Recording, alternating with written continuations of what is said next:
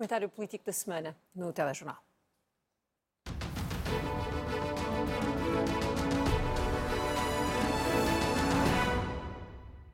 Com Susana Peralta, com Miguel Poiás Maduro. Boa noite aos dois. Miguel, e começo pelo reacendimento do conflito uh, no Médio Oriente, numa altura em que, para além da mortandade, podemos uh, prever muito pouco. Não há sequer, em termos de mediação, quem possa impedir essa escalada agora. Sim, e aquilo que sabemos, infelizmente, não nos deixa espaço para estar muito otimistas. Acho que o primeiro ponto tem de ser prévio, é que aquilo que aconteceu foi nada mais nada menos que um ataque terrorista. Foram civis eh, torturados, raptados, intencionalmente mortos. Um, e isso é inaceitável, não pode ser relativizado. Não há qualquer tipo de justificação para aquilo que o Hamas fez. Segundo aspecto que me parece importante é, é fundamental distinguir entre o Hamas e os palestinianos. Ou seja, se por um lado eu acho que Israel tem todo o direito a reagir, sancionar, punir duramente, num contexto quase de guerra, uh, o Hamas. O contexto é de guerra, Exatamente. foi isso que Israel declarou. E, e, essa punição do Hamas não deve ser vista como uma punição do povo palestiniano, portanto, por outro lado, é igualmente importante que Israel uh, não trate o povo palestiniano, não puna o povo palestiniano como forma de punir o, o, o Hamas.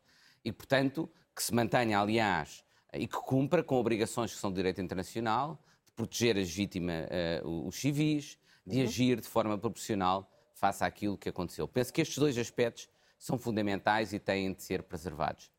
Quanto àquilo que vai acontecer no futuro, eu penso que a resposta de Israel será duríssima.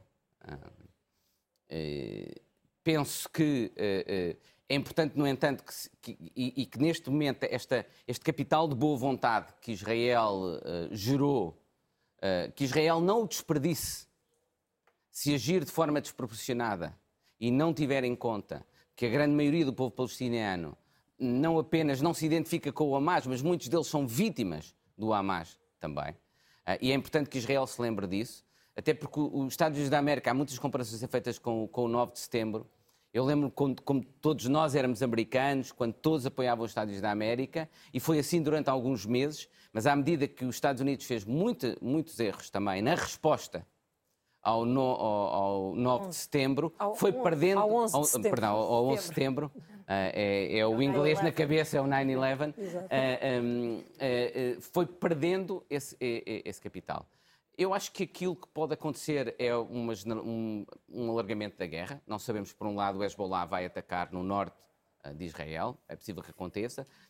Não sabemos se daí, isso do eventual. É muito provável que, que, o Irão tenha estado por detrás deste ataque, ou que pelo menos o tenha uh, aceite. Até pela uh, dimensão que ele teve, não é? Sim, quer pelo, em termos de apoio, quer não me parece politicamente o Hamas tomasse uma iniciativa deste género, e porque me parece que era no interesse de, do Irão este ataque no sentido de que ele vai, pelo menos no curto prazo, minar, bloquear o acordo possível que estava em preparação entre Israel e a Arábia Saudita. Uh, ah, um, nós tivemos, depois dos acordos de Abraão em 2020, uh, ah, vários Estados e, e árabes que começaram a reatar relações diplomáticas com Israel. Havia a possibilidade de mesmo a Arábia Saudita ter esse papel e de reconhecer Israel, e eu penso que há uma dimensão deste conflito que vai ser uma dimensão de conflito entre países árabes, entre o Irão e outros países árabes, em particular a Arábia Saudita. Não declarado, não explícito, uhum. ao contrário, eh, mas que vai ter essa dimensão também. A Arábia Saudita ontem, a reação que teve foi de pedir contenção aos Sim. dois lados, não é? Sim.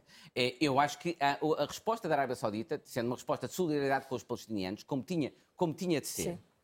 Uh, tal como a resposta americana foi uma, uma, uma, uma resposta de solidariedade incondicional com Israel, como, como, como tinha que ser. Eu acho que quer os Estados Unidos da América vai agir no sentido de tentar moderar o impulso vingativo de parte de, do poder, pelo menos israelita, quer a Arábia Saudita provavelmente vai tentar agir no sentido de, até implicitamente, apoiar uh, uh, uh, Israel na resposta, porque eles têm um interesse em, em, em, que o Hamas termine, têm um interesse em diminuir o poder e a influência do e, portanto, vai haver essa dimensão de conflito também mas devo dizer que, em geral, toda a evolução dos últimos anos, infelizmente, não tem sido no sentido de nos gerar muito otimismo quanto à possibilidade de uma solução de dois Estados, de voltarmos a ter uma solução de paz. Espero que isso ainda venha, venha a ser possível, mas infelizmente no curto prazo não me parece que seja o caso. A esta hora que falamos aqui decorre uma reunião de emergência no Conselho de Segurança das Nações Unidas e o representante da autoridade palestiniana dizia há pouco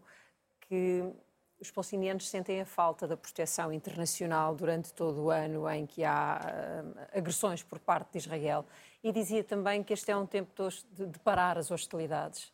É impossível parar a hostilidade agora, não é? Que é quase lírico. Não é? Julgo que as hostilidades estão em marcha e, de resto, anunciadas. O, que, o, que, o Estado de Israel disse que ia fazer está a evacuar as povoações israelitas da fronteira com a faixa de Gaza e, e, e, já, enfim, já está a atacar a faixa de Gaza, mas já, avisou que isto é apenas o começo. Portanto, não, não me parece muito bem, sendo que eu não, não sou especialista em, em, em conflitos, nem, mas quer dizer, eu acho que é, o, que está, o que está à vista e aquilo que está anunciado é que o conflito vai obviamente escalar uh, nos próximos dias e vai ser uma e vai ser uma carnificina a juntar a uma grande crise humanitária. Mas eu queria começar por fazer um ponto prévio, que eu acho que é aqui bastante importante, que é o seguinte: todas as críticas que nós possamos ter relativamente à atuação de Israel em geral na Palestina, em primeiro lugar, e em segundo lugar aos processos políticos do, do, Benjamin Netanyahu dentro de Israel e aos seus ataques ao Estado de Direito, que de resto levaram a, a manifestações gigantescas uh, durante, durante o verão.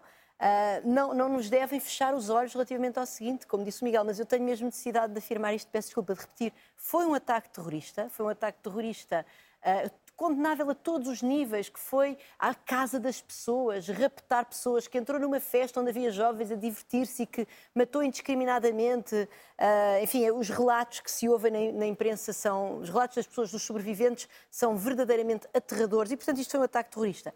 E o Hamas, uh, quer dizer, por muitas críticas que nós tenhamos, e eu tenho certamente muitas para fazer a Israel e a Benjamin Netanyahu, o Hamas é, é, um, é um, grupo uh, islâmico radical que quer impor, que é contra o Estado de Israel, que quer impor em toda aquela geografia, um, enfim, a lei islâmica uh, e, portanto, não, não, não, são, enfim, não, não, são nem nunca serão os, os bons desta história. Portanto, isso para mim parece-me bastante evidente.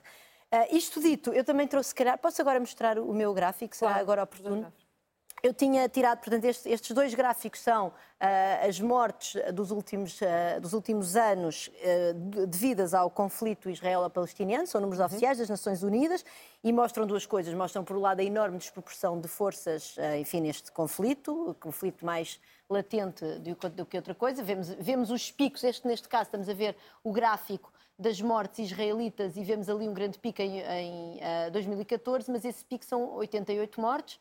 Uh, não quero eu com isto de maneira nenhuma desvalorizar a vida de cada uma destas pessoas que foi perdida, mas quando nós comparamos com o lado palestiniano, vemos que de facto o pico são mais, mais de 2.500 mortes e, portanto, estamos de facto perante um, um conflito de uma enorme desproporção. Um, e por outro lado, isto também assinala outra coisa muito importante, que é a dimensão daquilo que nós estamos a assistir neste momento. Ou seja, ao longo de todos estes anos, não há, por ano, a não ser de facto ali em 2014 e depois no, no início do século, um, nenhum ano, ao longo do ano, em que tenha havido tantos mortos, tanto do lado uh, israelita como do lado palestiniano, como, como estes que, houveram, que, perdão, que houve agora uh, nestas últimas 24 horas. E, portanto, isso até para responder à pergunta inicial. Quer dizer, é, é, conflito... a, a, realidade no terreno, e isso é que ao mesmo tempo é triste, no fundo ajudava os dois lados mais radicais. Certo. Porque ajudava o lado mais radical palestiniano, que não reconhece sequer o direito a existir de Israel, e, portanto, não aceita qualquer solução pacífica, mas ajudava também o lado mais radical de Israel, que também não quer essa solução pacífica, incluindo o próprio Netanyahu, mais por oportunismo que por outra razão qualquer, Netanyahu sobretudo um oportunista, mas que está dependente para se permanecer no poder das forças mais, mais radicais, porque no fundo ao manterem o Hamas, ele tinha um interesse na vitória do Hamas relativamente ao Fatah, porque ao manter o Hamas, mantém um pretexto para não a, a levar a sério as negociações de paz. E é por isso que isto estava estagnado numa realidade que era do interesse de todas as, partes. Curiosamente, todas as partes. Este, este ataque de todas aquelas do partes Hamas extremistas. reforça a posição de Netanyahu. Reforça, eu acho que é, é, nós ainda não podemos ter certezas relativamente a praticamente nenhum aspecto. Porque é que hum. eu acho? Reforça no imediato, desde logo, Sim. por exemplo, as manifestações que estavam previstas contra Netanyahu em Israel foram, foram, foram canceladas e, portanto, no imediato ele é reforçado, mas a médio e longo prazo, e quando médio e longo prazo, digo até no prazo pode ser de um ano, ele terá de ser responsabilizado e muito provavelmente irá ser responsabilizado pela enorme falha de segurança e de, dos serviços de informação enquanto ele era Primeiro-Ministro. Basta lembrar que, que, que a Maier, em, em, na, na, guerra de Yom Kippur, ao fim do ano, apesar de ser vista ainda hoje como uma heroína, a Golda Meir, da, de Israel, perdeu e deixou de ser Primeiro-Ministro ao fim do ano porque foi responsabilizada por isso. Portanto, vamos ver no imediato, claramente, quer o lado mais extremista de, de Israel, quer o lado mais extremista palestiniano, está a ganhar com isto. Mas ambos correm riscos. Uh, e eu gosto sempre de pensar que há uma réstia de esperança de que, em última análise, os moderados possam de novo ter uma voz ter, vir a ter de novo uma voz Por neste falar papel. em esperança, o Miguel tem ainda uma nota sobre este tema que vamos deixar para o fim do comentário. Os telespectadores vão, no fim, perceber porque é que, porque é que o estamos a fazer eu, eu quero assim. só acrescentar uma coisa muito rápida. Relativamente àquilo que o Miguel disse do povo de Gaza, que eu acho que é aqui também uma, que nos deve preocupar a todos, estamos a falar de uma zona em crise humanitária profunda há vários anos. E, por exemplo, eu fui buscar os últimos números a taxa de desemprego está em quase metade dos adultos. Quando olhamos para os jovens, são 54,3% dos homens e 83,7% das mulheres que são pobres. É uma zona que tem em que 56% das pessoas em 2019 antes da crise pandémica, antes do, do, do, problema de inflação, que já agora na faixa de Gaza é verdadeiramente galopante, uh, dizia eu em 2019 já havia 56% das pessoas em insegurança alimentar. Uh, são pessoas que têm problemas no acesso aos cuidados de saúde. Enfim, de facto, era muito importante neste momento proteger esses civis, porque o Hamas não os, não os representa de todo e eles vão ser certamente as principais vítimas, vítimas do da, conflito da que aí vem. Israelita. Começo o próximo tema consigo, Susana. Vai realizar-se pela primeira vez em Portugal um Mundial de Futebol. A FIFA entregou isto a Portugal, Espanha e Marrocos. É uma notícia para celebrar ou é para começar já a fazer contas? Para mim é para começar já a fazer contas. Eu sou contra, radicalmente contra esta decisão. Não, a decisão da FIFA não tem nada a ver com ela, mas a decisão do governo português de se candidatar a um evento desta natureza quando nós temos uh, um péssimo, péssima...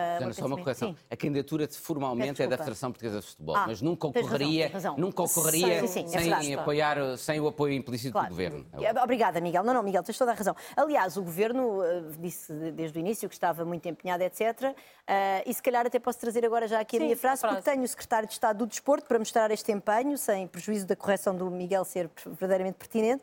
O Secretário de Estado do Desporto, em entrevista ao Observador esta semana, logo a seguir ao anúncio da vitória da, da candidatura portuguesa, uh, espanhola e marroquina, diz o seguinte.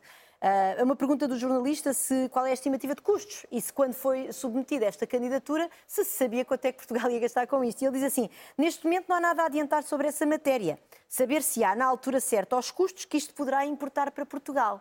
Então essa realmente é a verdadeira razão da minha perplexidade e a razão pela qual eu sou contra este evento vir para Portugal pela razão seguinte, nós temos assistido, nas, enfim, nos últimos meses, vivemos com. Estamos neste momento em plena crise, por exemplo, das urgências no Serviço Nacional de Saúde. Nós estamos neste momento com o início do ano letivo, eh, que tem um mês, com ainda muitas faltas de professores eh, nas escolas portuguesas. Nós temos um problema infraestrutural gigantesco no país. Eh, enfim, basta ver como é que está a cidade de Lisboa. a semana passada, para voltar do Porto com a minha família de comboio, demorei cinco horas. Portanto, quer dizer, a minha pergunta é sem sequer sabermos quanto é que isto vai custar. Até pode vir a custar quase nada, o que já agora eu duvido, eu duvido.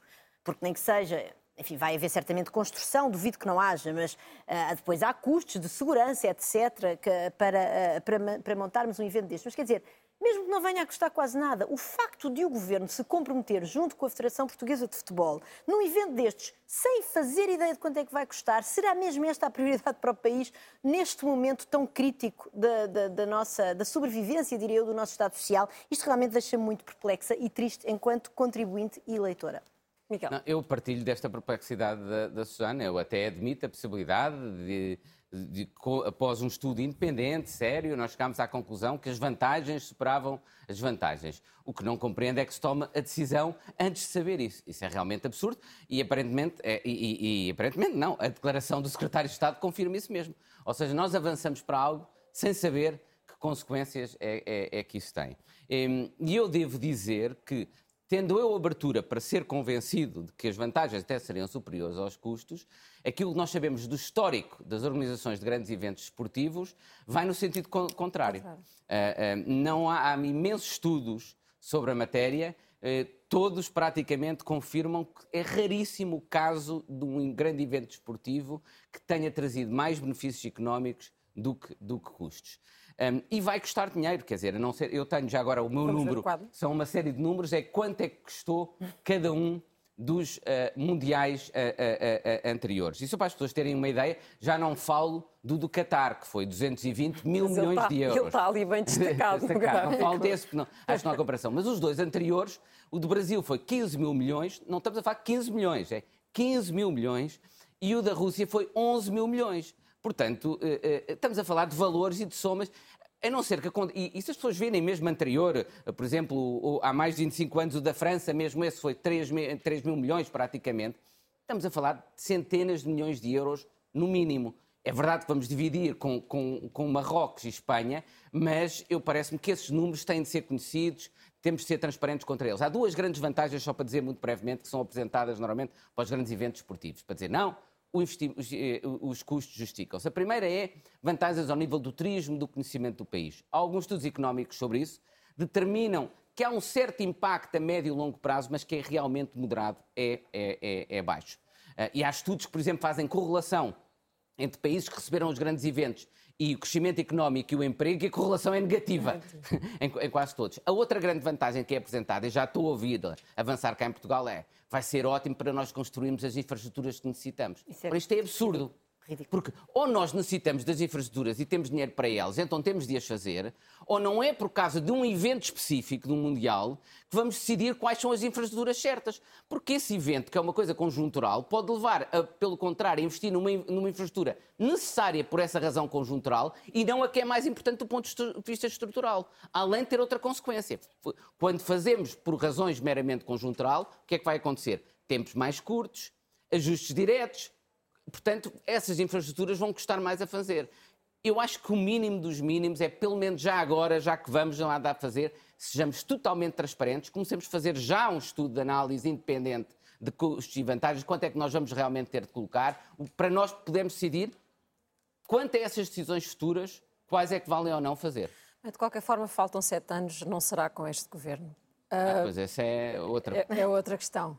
Já agora mas, já, mas, já não, mas já não temos, temos tempo, tempo, Miguel, okay, porque temos que concluir com aquilo que reservou para, para, para concluir uh, nessa nota de esperança sobre o conflito israel é, Já agora, e nessa nota de esperança, eu lembro-me, eu, eu, eu, ganho sempre esperança quando me lembro de um colega israelita que participou nas negociações uh, uh, do, dos acordos de Camp David e que me disse que depois com a família foi num autocarro dos judeus e de israelitas, pouco depois disso, visitar território palestiniano e que foram acolhidos, pessoas que os estavam meses antes, foram acolheram-nos a cantar e a bater palmas. Portanto, eu acho que há uma capacidade do, do, ser humano de recuperar o seu sentido humanitário que me leva a ser, a ser, otimista. E este exemplo que eu tenho é um exemplo da orquestra que foi criada por um israelita e por um palestiniano, Daniel Barambiuim e Eduardo Said, que é uma orquestra que junta músicos israelitas e palestinianos, e, e, escolhemos aqui o trecho final só da nona sinfonia de Beethoven, o hino da alegria, tocado por músicos israelitas e palestinianos em conjunto. É assim que terminamos. Vamos ouvir. Obrigado aos dois.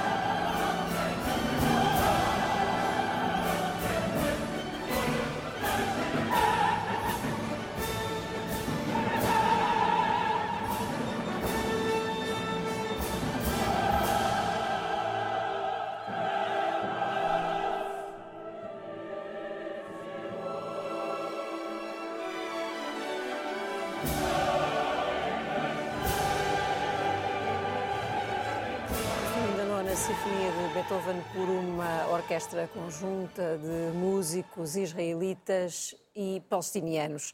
Uma nota de esperança no fecho do comentário desta semana.